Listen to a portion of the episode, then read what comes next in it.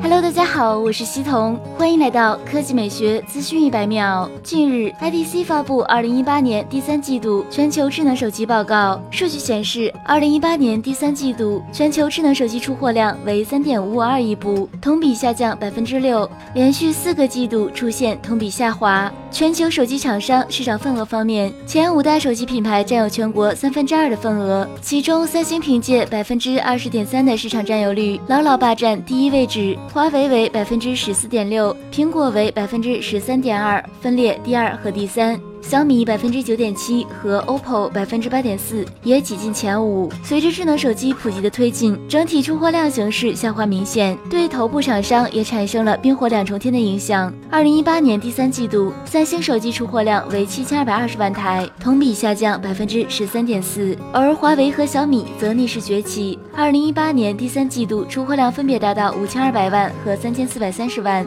同比增长分别在百分之三十和百分之二十以上。苹果则较为稳定，二零一八第三季度出货量为四千六百九十万台，同比略增百分之零点五。